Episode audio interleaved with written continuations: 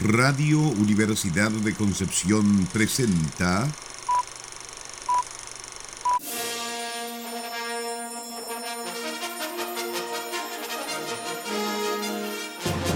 De película.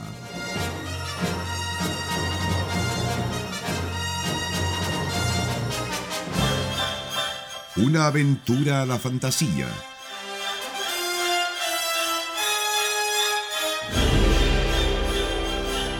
un paseo por las imágenes que guardan tu memoria.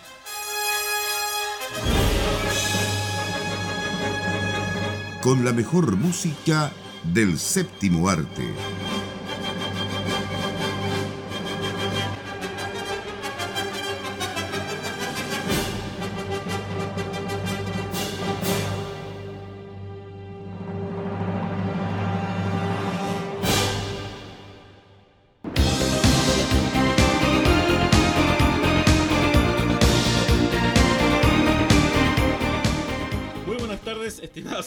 Y estimados auditores de Radio Universidad de Concepción.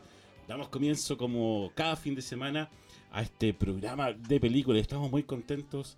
Eh, nos estábamos riendo, de hecho, en backstage, ahí detrás de, del micrófono, detrás de cámara también, como se, porque ahora nos vemos, aparte de, grabar esta, este programa. Eh, porque vamos a revisar una película bastante entretenida, una, vamos una casi, casi musical. Así que nos va a recordar muchos momentos, creo, de nuestra juventud, de cuando uno era Lolo, como dicen ahí, la, la sala se ríe con esa palabra. Así que mm, vamos con, con, esta película que vamos a revisar hoy día. ¿Cómo están, chicos? Riéndome, por supuesto. Sí, es un Pero que quede constancia, no soy solo yo la que se ríe. Sí, es un programa muy difícil de comenzar porque nos veníamos riendo de backstage, como bien dice Felipe, nuestro lolosaurio del día de hoy. Eh, pero vamos, a hacer Vamos a hacer un recorrido por una película muy entretenida y muy emotiva. Eh, por supuesto, tengo que recordarles, estamos acá en Radio Universidad de Concepción 95.1 FM, www.radiodec.cl, nuestra señal online y página web donde están los podcasts de este y todos nuestros programas. También estamos a través de redes sociales, Facebook, Twitter e Instagram como Radio Universidad de Concepción y nosotros, su programa de película en Facebook e Instagram. Y además, por supuesto, en radio La Discusión de Chillán 94.7 para la región de Ñuble y sur del Maule. Con eso estamos ok. Respira, Nicolás, respira. Lo dije de corrido. Eso, tranquilo. Bueno, como les comentaba en un comienzo de nuestro programa, vamos a revisar una película eh, que en español se llamó La música de mi vida. ¿Y en inglés? Cegado por las luces. Blinded by the lights. Ese es el nombre original. Es el nombre original. Cegado por las luces. Bueno, pero que ese es el título de una canción, ¿ah? Que también lo tenemos que, decir de quién es. Pero después que, que esta. que empecemos a conversar un poco con nuestros eh, auditoras y auditores de esta, de esta película que trajimos hoy día. Eh, que por qué quisimos verla también en este programa. Eh, desde un comienzo, cuando, por lo menos lo vuelvo a decir en, eh, cuando, la vi la película, me gustó mucho, me trajo muchos recuerdos, porque de principio, con música, por ejemplo, como Pet Shop Boys, ya, y salían los cassettes, las marcas, ¿cierto? El, TDK, el BAF, habían un montón de, de, símbolos e iconos ochenteros, ¿cierto? Que me trajeron, pero muchos recuerdos de mi niñez y parte de mi, de mi juventud. de tu loledad. De mi loledad. Deberíamos hacer un, una advertencia en este programa de que aquí todos los carnets van a salir volando. Otra vez, últimamente ha pasado bastante seguido, debo decir. Estamos un poco nostálgicos, parece. No, pero. Y vamos así. Claro, pero es que es una película bastante entretenida. Aparte que es una película del 2019, es bastante reciente. Y una película que lamentablemente no tuvimos la oportunidad de ver acá en Chile por los medios convencionales, por supuesto, eh, porque, bueno, alcanzó a ser estrenada en algunos otros países, pero no se trata de una película que tuviese una mayor circulación, una película tan excesivamente comercial. De hecho, tuvo su supuesto estreno en nuestro país en agosto del año 2019, pero no llegamos a verla en las salas de cine. Ya sabemos que ahí siempre se producen algunos acomodos con las fechas, ¿cierto? Para que funcione la taquilla, etcétera. Y lamentablemente en nuestro país simplemente no llegó a tener una circulación masiva. Eh, también hay que, hay que decirlo, o sea, no fue una de las películas mejor evaluadas por la crítica el año pasado, eh, sin embargo, tiene su valor, tiene su contenido, tanto desde el punto de vista de las temáticas que aborda, las temáticas que problematiza, asociadas a esta época, ¿cierto?, de los años 80, em, como creo yo por la carga emotiva que supone esta película, más allá de que algunos de sus tópicos puedan ser incluso cliché, uno podría hacerle esa crítica, pero incluso con eso creo que hay momentos que están muy, muy bien logrados y que logran el objetivo de conmoverte haciéndote empatizar con el personaje central. Y creo que eso es un gran logro. Deberíamos contar un poquito de qué se trata, quizás. Esta película Blinded by the Light del 2019 eh, cuenta la historia de un chico eh, británico, pero de origen pakistaní, que se llama Javed, y cómo eh, al momento de descubrir la música de Bruce Springsteen, comienza a cambiar su vida y comienza un poco a moldear su vida de acuerdo a las letras de este cantante. Era un chico que se encontraba bastante perdido porque estamos hablando de Inglaterra en 1987, vive en una ciudad pequeña que se llama Luton. Estamos hablando del periodo en que estaba gobernando Margaret Thatcher, que era un gobierno bastante conservador, y todos los movimientos sociales que se daban en ese tiempo, más que nada hacia el lado de los... Eh, del ultranacionalismo, por ejemplo, de, la discriminación racial y todo este tema que había discriminación sobre todo sobre, eh, contra los inmigrantes asiáticos, incluyendo por supuesto a los pakistaníes. Entonces en ese contexto este chico se encontraba muy perdido, no sabía muy bien hacia dónde iba su vida, y un amigo que se llama Rups, que también es pakistaní, le comenta que escuche la música de Bruce, de Bruce Springsteen, porque él dice, el de voz, el, jefe, que él sabe todo, como que él va a entender su vida, él sabe todo lo que le va a pasar todo lo que pasa en su vida. Y claro, pues se produce este como momento de iluminación para este chico, para Javed, y empieza realmente a, tomar como filosofía de vida todas las letras de Bruce, de Bruce Springsteen, para bien y para mal.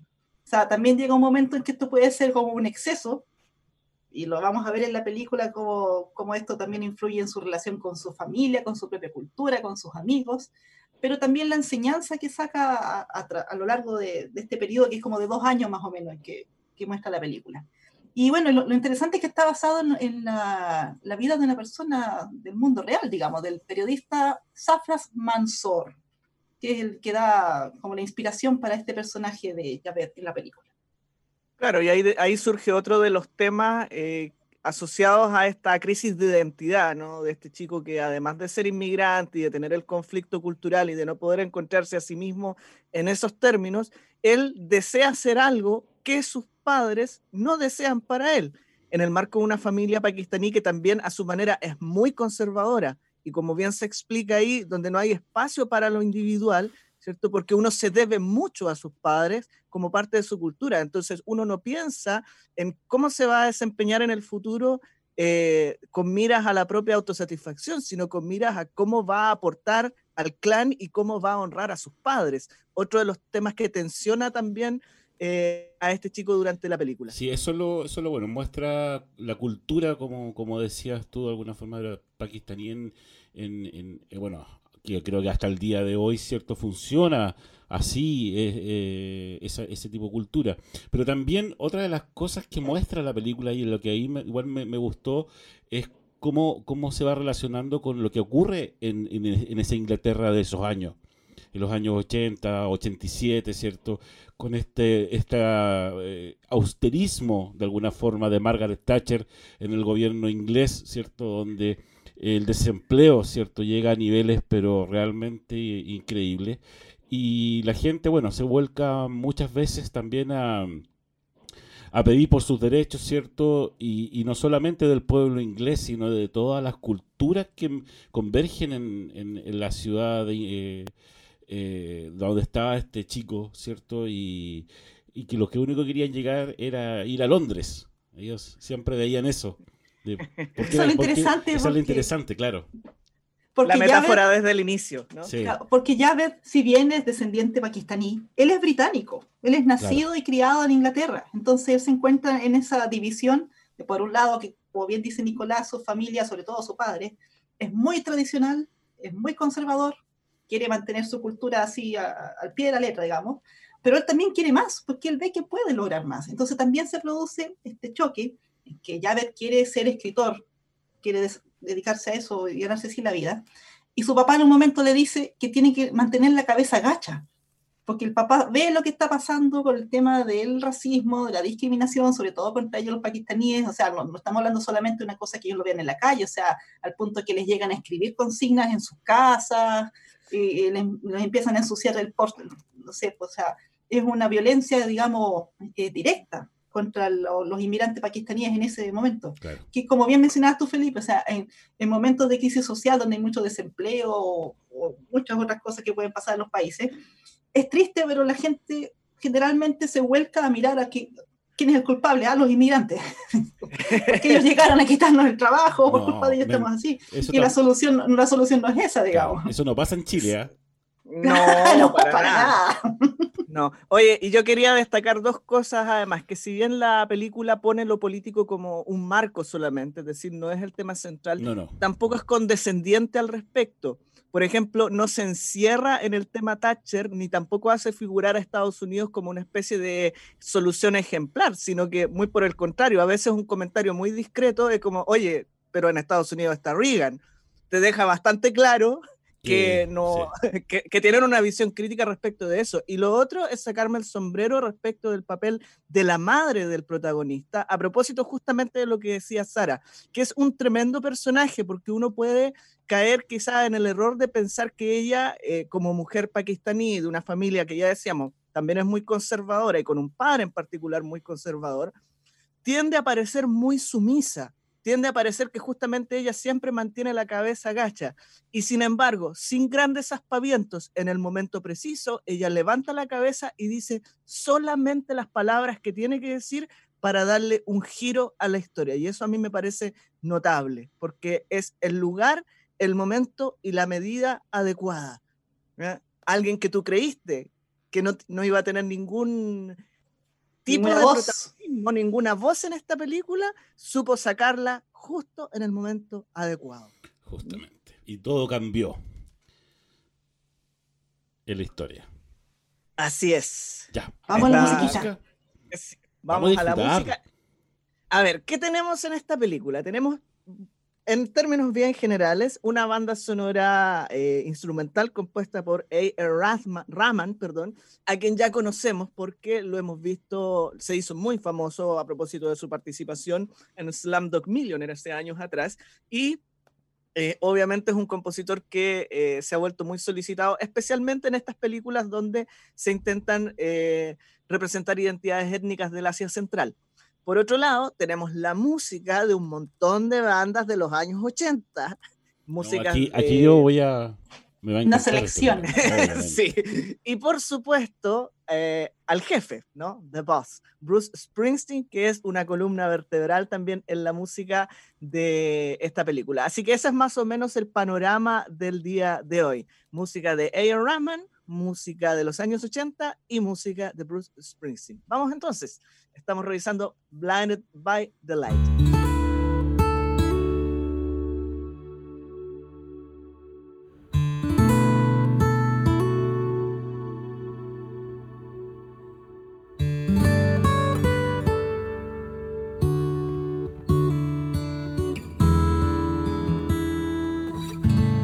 Goodbye, cheese and pickle. My summer job is done. The Cold War rages on. Reagan and Thatcher are still number one. But I'm stuck in Luton, one of the herd. No fun, freedom, or future, because Luton is a four letter word.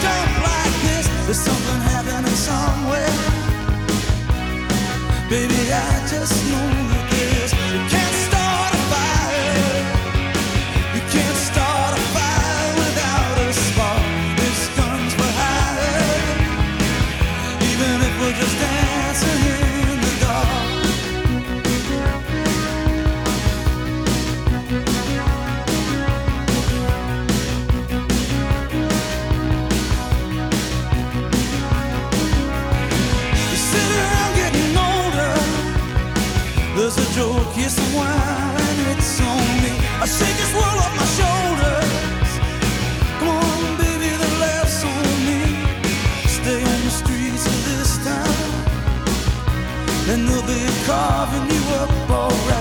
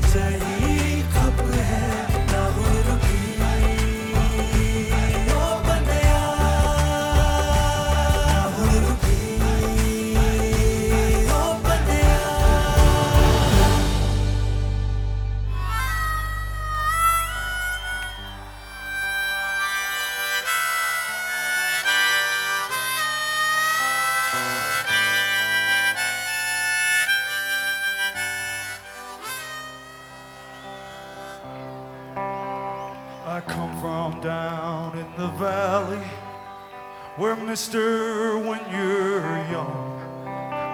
They bring you up to do like your daddy done. Me and Mary, we met in high school when she was just 17. We drive out of this valley down to where the fields We go down to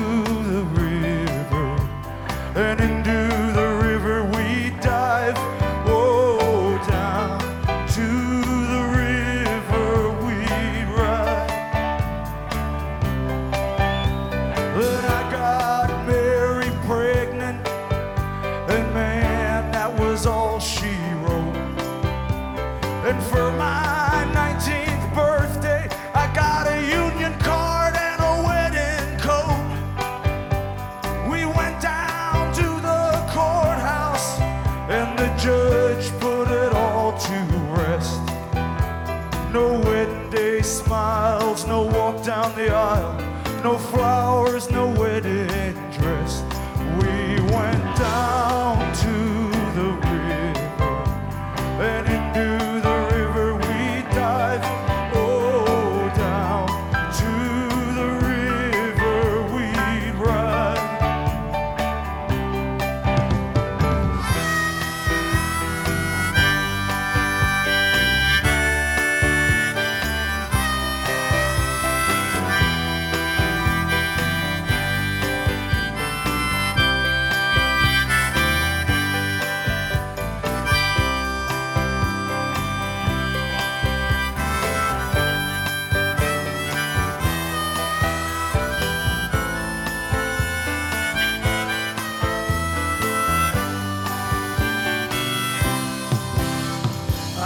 job working construction for the Johnstown Company. But lately there ain't been no work on account of the economy. And all them things that seem so important, well, mister, they vanish right into the air. I just act like I don't remember Mary acts like she don't care. But I remember riding in my brother's car, her body tan and wet down at the reservoir.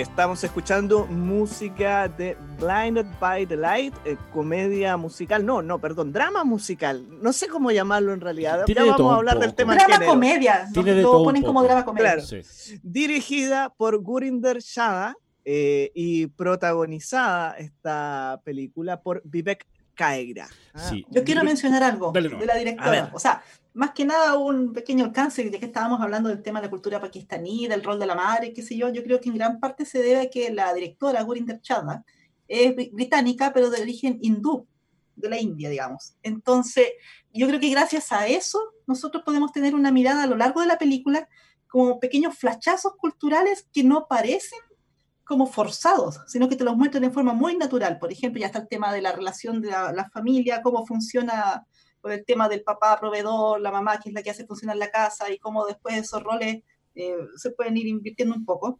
El tema, por ejemplo, de la hermana menor de- del protagonista, en un momento que van a una fiesta, que los papás no saben que, que van a esa fiesta, porque es algo que es como concertado, como con el curso entero de la niña, Claro, y es una especie de encontré para, para, ¿eh? para, para niños pakistaníes. Y una van- disco a las 10 de la mañana. Claro. Claro, era como a las ocho y media de la mañana. Y Y estaban todos ahí con músicos, con su estilo de música, todo, y todos pasándola súper bien. Y uno dice, claro, en realidad es el único momento en que los chicos, por lo menos en esos años, estamos hablando finales de los 80, tenían un momento de libertad, lejos de los ojos de los padres, para ser adolescentes, digamos, porque todos, hasta los matrimonios eran arreglados.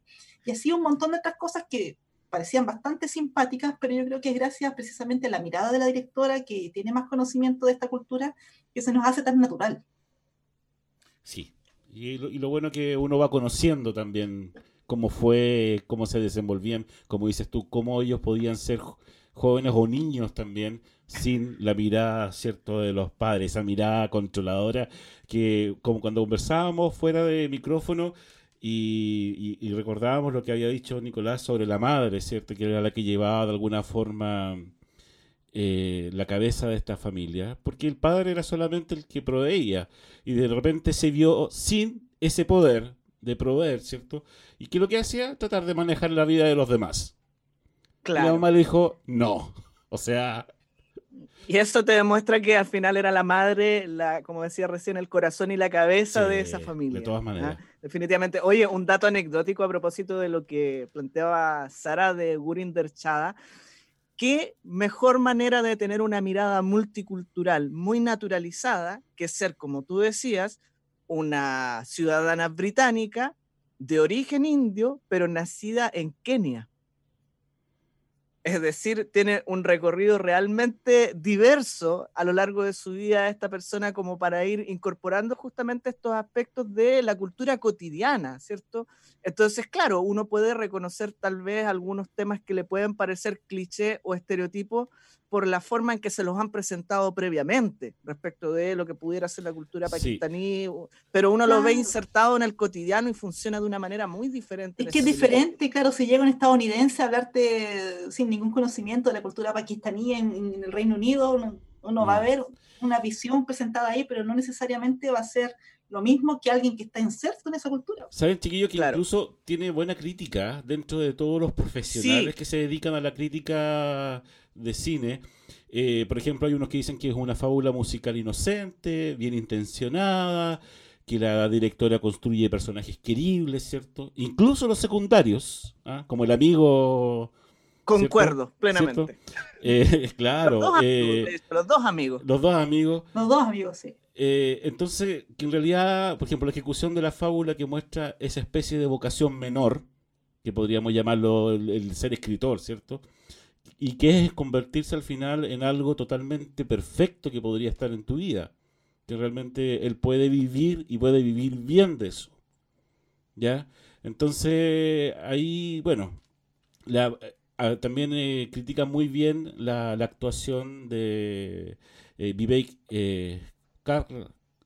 Karra, ¿cierto? ¿Así se pronuncia? ¿Sí? A ver. Estás hablando del protagonista. Vivek Kalras. Vivek, Kalras. Justamente. Vivek Kalras. Eh, porque él, es él debuta, digamos, en el cine con, con esta película y su actuación es bastante bien recibida, además. Y yo ah, creo que, sobre todo en la escena cerca del final, ustedes saben a qué me refiero, resulta muy convincente. Sí. Eh, en esa actitud como casi tierna, ¿no? De que a uno le llega hasta, hasta dar penita con él, ¿no? Sí. frente, a su, discurso, pero desde una posición, o sea, que tú entiendes que estás viendo a, un adolescente, eh, enfrentando los problemas de la adolescencia simplemente, pero que en ese momento y en ese contexto pueden ser perfectamente grandes problemas. Entonces lo aterriza a una dimensión muy humana y él resulta muy creíble en ese momento. Creo que... Eh, Sí, dilo. Quería comentar que sobre, sobre este actor, porque ya que estamos hablando de que es tan buen actor y todo lo demás, que nos conmovió a mí por lo menos, yo estuve toda la película con un poquito de penita por todas las cosas que le iban pasando, llegó a mi, corazón de tía. Pero eh, para el 2020 podemos esperar una película que se llama Voyagers, y ahí va a estar ah. actuando con actores de la talla de Colin Farrell y Ty Sheridan. Entonces ya estamos en su segunda película, digamos, empezando a subir un poquito más de nivel y yo creo que podemos esperar grandes cosas de, este chiquillo. Despegó rápidamente, es que lo hizo muy, muy bien, realmente. Y yo debo decir que como que yo no ingresé tan fácil a, esta película. Me costó un poco enganchar, eh, pero finalmente creo que esa dificultad de enganchar eh, terminó volcándose en que encontré que me hacía mucho sentido cuando logré, digamos, enlazar el todo, enlazar el total de la película. Lo que pasa es que hay que decirlo, es bien poco convencional como está narrada. Y por algo decía lo de recién de que eh, es musical, es drama, es comedia, que es, tiene un poco de todo y nunca se decanta por nada en particular. Claro, bueno, Entonces, yo creo... Ahí yo no concuerdo con Nicolás, porque yo me engancho de una, pero me engancho por la música, obviamente. Del, claro, pero te enganchó por el tema icónico, por la nostalgia. Por supuesto. Pero eh, hay, hay, un personaje que me, me, llamó mucho la atención desde el comienzo. Y dije, algo importante tiene que ver este personaje, pero no es malo. Es bueno. Era el vecino, no el amigo. El caballero. Ah, el caballero, sí. Sí, el señor Evans era. Sí, el señor Evans. Sí.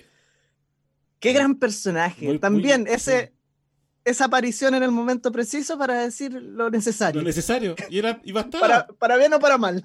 Estaban súper bien construidos los personajes en realidad. A mí lo que me pasó con esta película, y ahí comentario impopular, como se podría decir, de repente, bueno, que tampoco yo no soy gran fanática de la música de Bruce Springsteen, lo siento mucho, pero de repente encontré que era un poquito demasiado. Excesivo, sí. Excesivo. O sea, igual yo uno lo puede pensar también en la historia se llegó al exceso, porque el chico también en algún momento se volvió un poco loco por esta música, pero siento yo que presentarlo tan así en la película, de repente en un, fragmento hacia, hacia, la parte de la mitad, se me hizo un poco lento, como que ya, ya, entendimos el concepto, ya entendimos la idea de que el chico está rayando por, este músico. Pero después ya, ¿sabes por qué me pasaba? Porque yo encontraba que la historia estaba muy interesante. Entonces yo hubiese preferido que la historia ahí avanzara un poco más, antes de, volver a ver otro número, claro, volver a ver más encima lo presentaban visualmente en forma muy similar a como ya lo habían hecho al principio. Claro. Claro, es que de hecho ya la del principio a mí me pareció un poquito excesiva. Que, eh, y creo que fue una de las cosas que hizo que me costara enganchar con la película. Pero finalmente logré asimilarlo tal como decías tú, como si, bueno, el chico está rayando con Bruce Springsteen. de todas maneras hubiese... Pero de todas maneras hubiese recortado un poquitito. Nicolás, seamos sinceros, por favor. Sara también. ¿Quién no rayó alguna vez la papa con algún tipo de, cantante o grupo? No, sí está bien, pero al momento de presentarlo en la película, ahí uno tiene que también mesurarse un poco. Sí, tiene que ver con la... Produce. Pero, yo creo que si alguien es muy fanático de esta música, le debe haber encantado. O sea, en el caso tuyo, a lo mejor, Felipe, tú la gozaste de principio. Sí, me gustó mucho. Sí, Estabas cantando las canciones de, de Pero obvio. Encima que eran con karaoke. claro. Venían con la letra. Pero ¿sabes lo que pasa? Yo, igual que, que, Sara, yo no soy un fanático de la música de Bruce Springsteen. Pero eh, la escucho. Ya no tengo ningún problema. Me, digamos, escucho las canciones, algunas me las sé, otras no. Pero no soy un fanático. Entonces, como de repente la, gente piensa que uno tiene que ser fanático de un eh, grupo, agrupación o cantante, digamos, como para escuchar su música. No. Es decir, hay, hay cantantes que, que, a lo mejor me va a gustar una o dos canciones, pero sí las escucho. pero no, no tengo por qué ser fanático. Al final de la película, ¿se dieron cuenta cuántas veces había ido a, a los conciertos?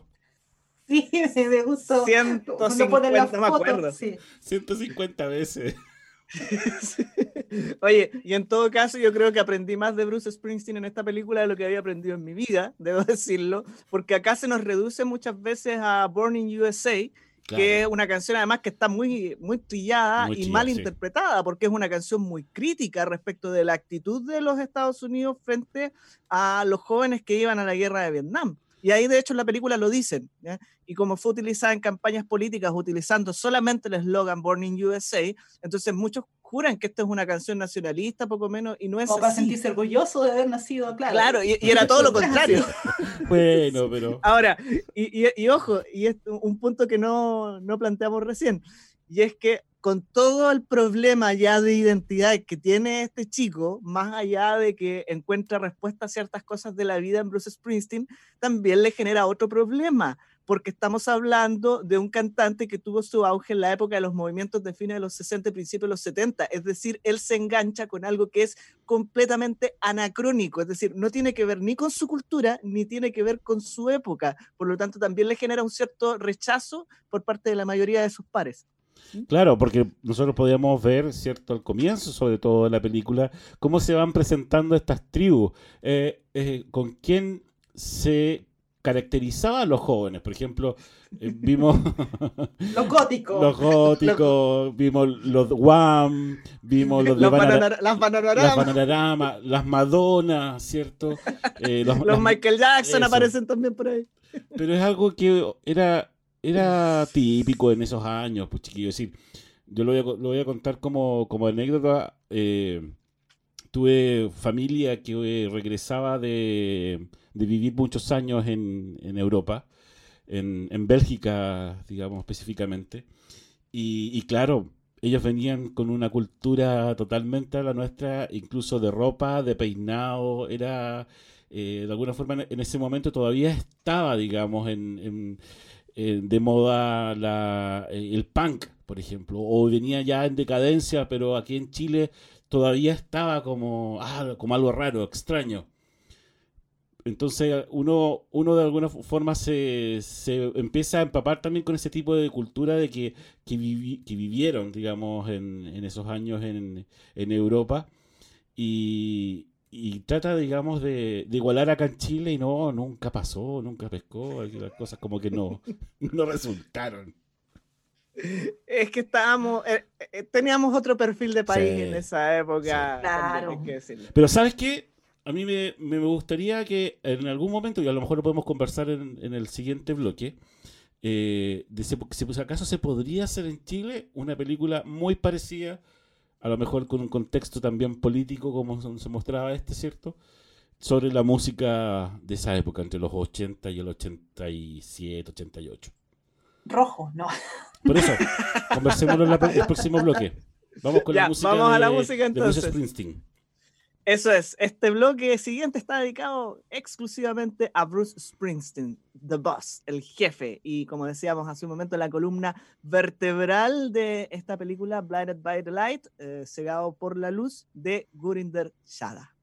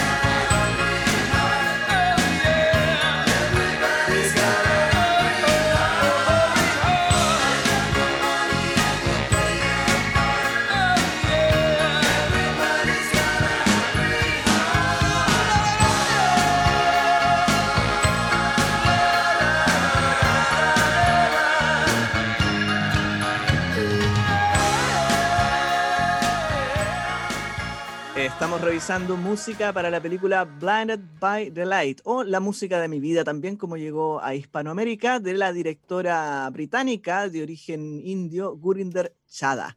Esta película del año 2019 que quería destacar algo. ¿ah? Recién Felipe hablaba de, de lo bien que le fue y a mí lo que me llama la atención más de lo bien, comillas, es la discrepancia respecto de las evaluaciones de la película en diferentes redes sociales podríamos decir que en IMDB tiene una nota mala, mediocre, uh, en, en, Film Affinity, que tiende a ser un poquito más eh, dura en sus críticas, porque hay más crítica especializada, tiene una nota que para el estándar de esa página es, digamos que término medio, mientras que en Rotten Tomatoes tiene un altísimo índice de aprobación, del 89% de la crítica y el 91% de la audiencia, y más encima relativamente parejo. Entonces me llama la atención la tremenda discrepancia que hay en las diferentes redes. Bueno, Rotten Tomatoes yo creo que porque igual a la gente le, le llamó la atención el asunto de la música, de los iconos también que tiene esta película. Es un gran enganche. Sí es un gran enganche el tema de la música y la diversidad justamente en esto de presentarte los 80, los 70 y, la transgeneracionalidad que genera y que también está representada en la misma película. Lo que pasa con el papá de Matt, ¿cierto? Cuando se entera de que el amigo de su hijo está escuchando a Bruce Springsteen, que es algo de su época. Edúcalo. Edúcalo, claro. Educa a mi hijo. Educa a mi hijo.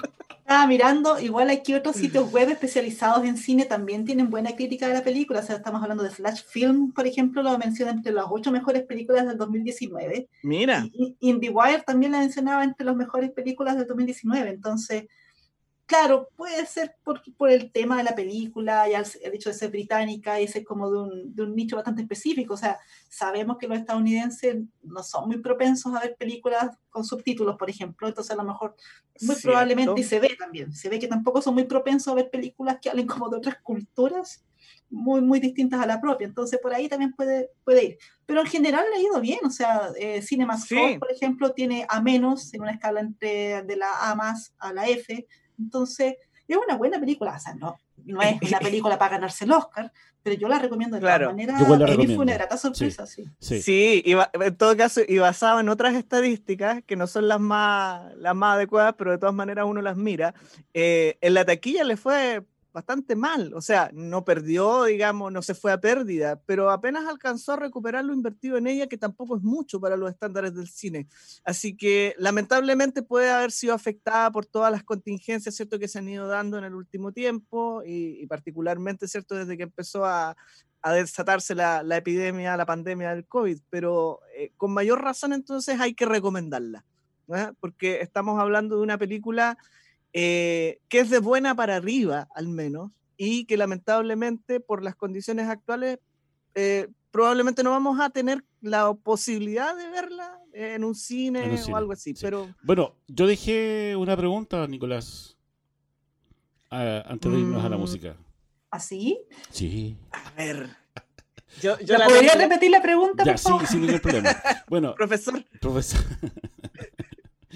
Eh, no, que en, el momento en que yo veía la película, pensaba, decía, ¿se podrá hacer algo muy parecido a, mm, acá en por ejemplo, una película que hable del mismo tema y que tome la música, digamos, como referente eh, y también se muestre el contexto político y qué es lo que estábamos viviendo en ese momento nosotros, los chilenos?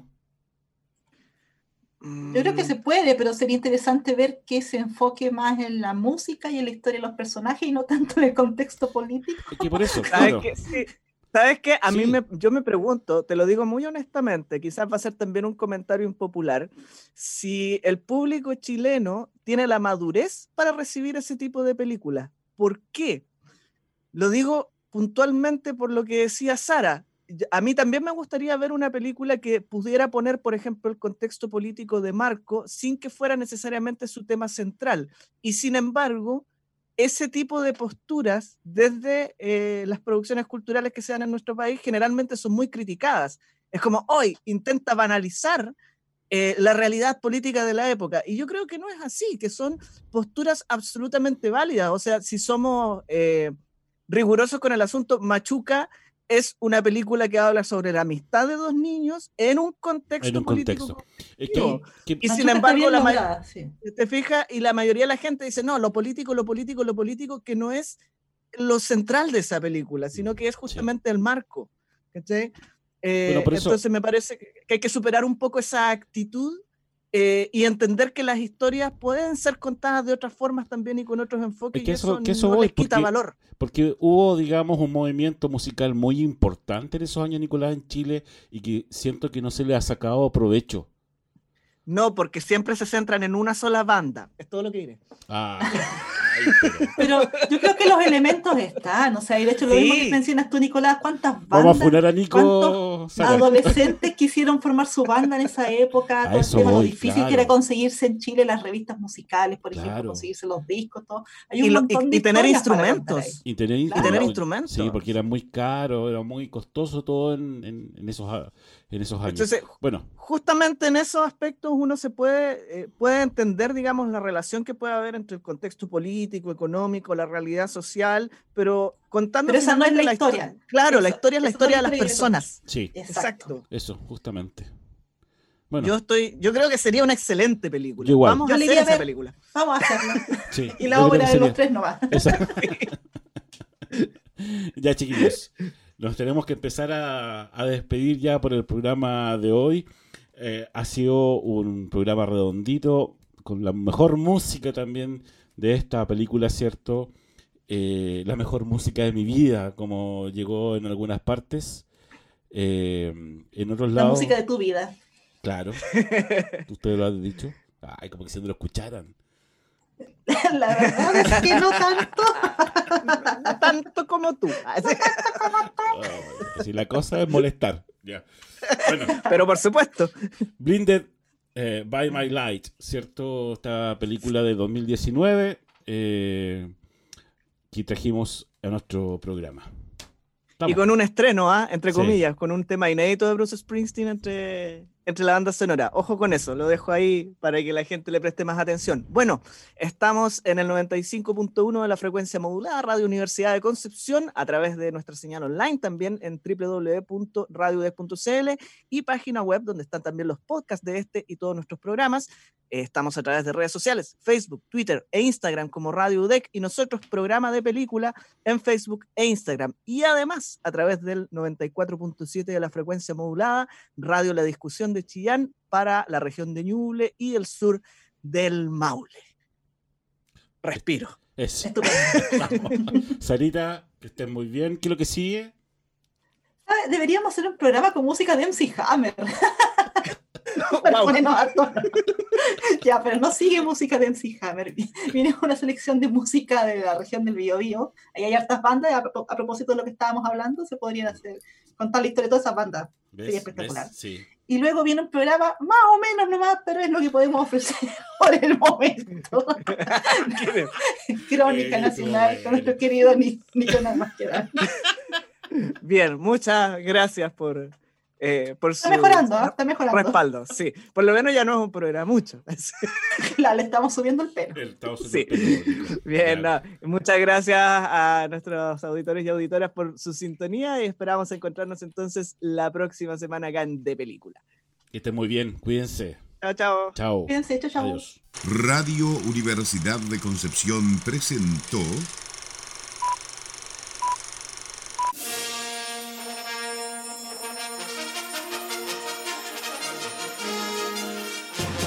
de película.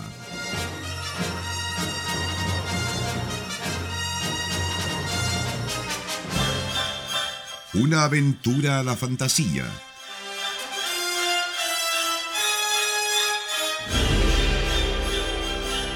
Un paseo por las imágenes que guardan tu memoria.